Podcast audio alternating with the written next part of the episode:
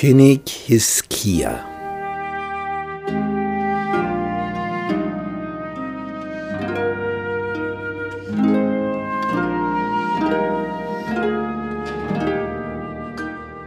Hiskia war 25 Jahre alt, als er König wurde.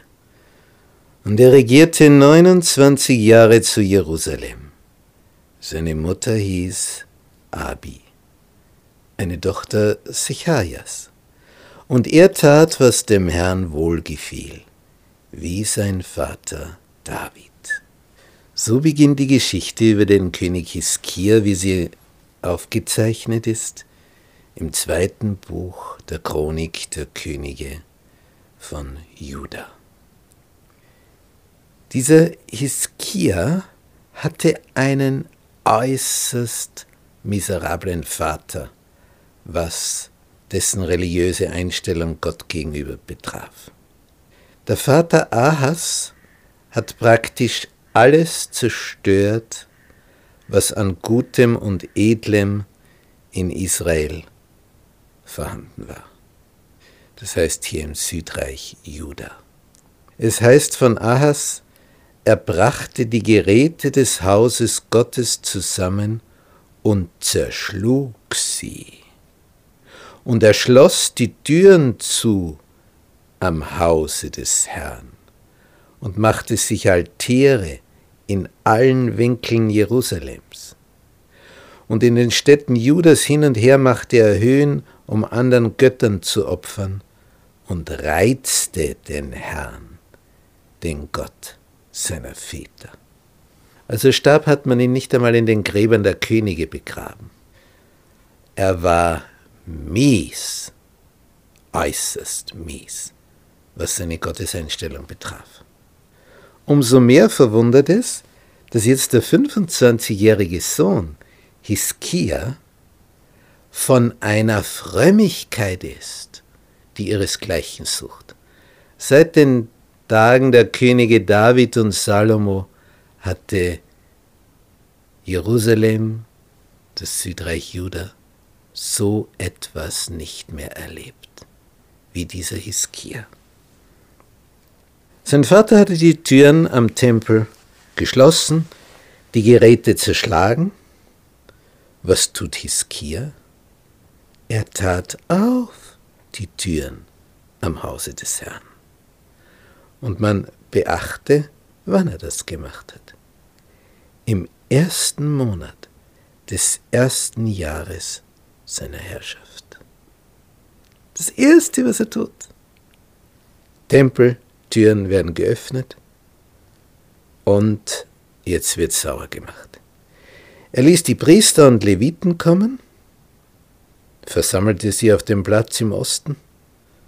Und er sagt, hört mir zu, ihr Leviten, heiligt euch nun, dass ihr weihet das Haus des Herrn, des Gottes eurer Väter, und tut heraus den Unrat aus dem Heiligtum.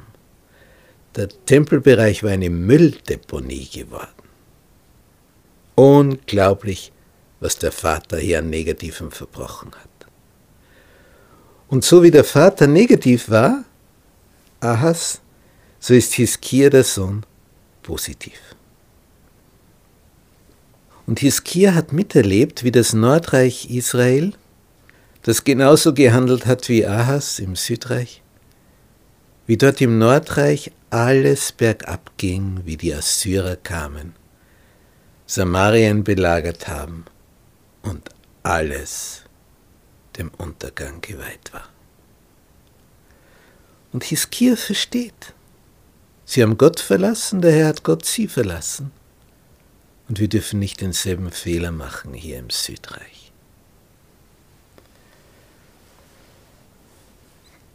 Im Vorfeld waren die Türen an der Vorhalle des Tempels zugeschlossen worden, die Lampen ausgelöscht, kein Räucherwerk mehr geräuchert und kein Brandopfer wurde mehr dem Gott Israels im Heiligtum dargebracht. Eine religiöse Katastrophe.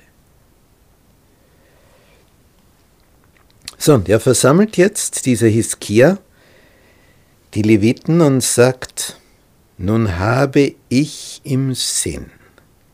Und jetzt kommt sein Programm. Was hat er vor? Was ist seine Vision? Und der Satz im zweiten Chronikbuch, Kapitel 29, Vers 10, der sagt alles. Nun habe ich im Sinn, einen Bund zu schließen mit dem Herrn, dem Gott Israels.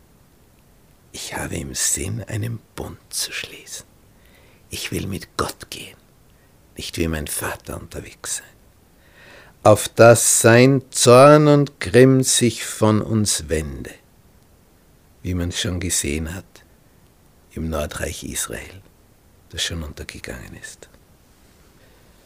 Nun, was sagt er weiter zu den Leviten? Meine Söhne, seid nicht lässig, nicht nachlässig. Denn euch hat der Herr erwählt, dass ihr zum Dienst vor ihm stehen sollt und dass ihr seine Diener seid und ihm Opfer bringt. Tja. Und die versammeln ihre Brüder, die heiligen sich, sie gehen hinein, um das Haus des Herrn zu reinigen. Die Priester und die Leviten. Und alles Unreine bringen die Priester in den Vorhof, denn nur die dürfen ins Innerste gehen.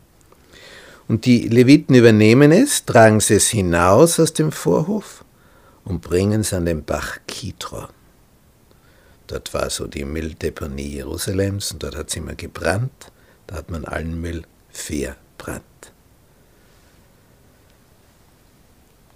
Und die fangen an, die Leviten und die Priester, und arbeiten rund um die Uhr mit einem Tempo, mit einer Freude. Nach 16 Tagen erstrahlt der Tempel in neuem Glanz. Die Geräte, die entfernt wurden, die werden jetzt wieder in den Tempel gebracht, vorher schön gereinigt, gesäubert. Alles ist wieder fein. Und dann melden sie alle Geräte, die der König Ahas als er König war, hatte wegwerfen lassen, die haben wir wieder aufgestellt und geweiht. Siehe, sie sind vor dem Altar des Herrn. So wie der Vorgänger alles negativ aufgebaut hat, so ist der Nachfolger, der alles positiv jetzt aufbaut. Ja, und jetzt wird geopfert, um wieder Reinigung hier zu vollbringen in großem Stil.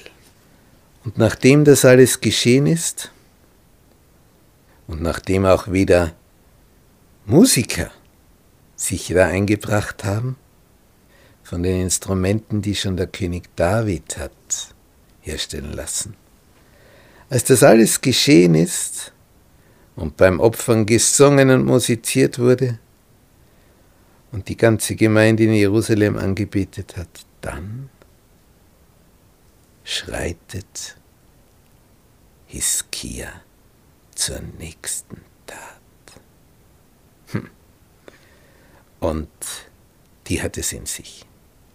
Er will das Passafest in Jerusalem wieder feiern, was seit Jahrhunderten nicht mehr geschehen ist. Und er hält einen Rat mit seinen Obersten und dann kommen sie zu der Überzeugung, wir sind eigentlich zeitlich zu knapp dran. Wir schaffen das nicht mehr. Eigentlich müsste es am 14. Tage des ersten Monats beginnen, aber wir, wir können die Leute da nicht rechtzeitig hereinholen. Sollen wir ein Jahr warten? Ja, das ist dann ein vergeudetes, verschenktes Jahr. Und so beschließt Hiskia mit seinen Oberen, das Bassa nicht wie vorgeschrieben im ersten Monat zu halten, sondern mit einem Monat Verspätung im zweiten Monat. Auch am 14., aber nicht am 14.01., sondern am 14.02. Und das gefällt allen gut, damit eben mehr dabei sein können, weil sonst hätte man wieder ein Jahr warten müssen. Und dann erfolgen die Einladungen durch die Boten. Wie werden die, die das hören, darauf reagieren?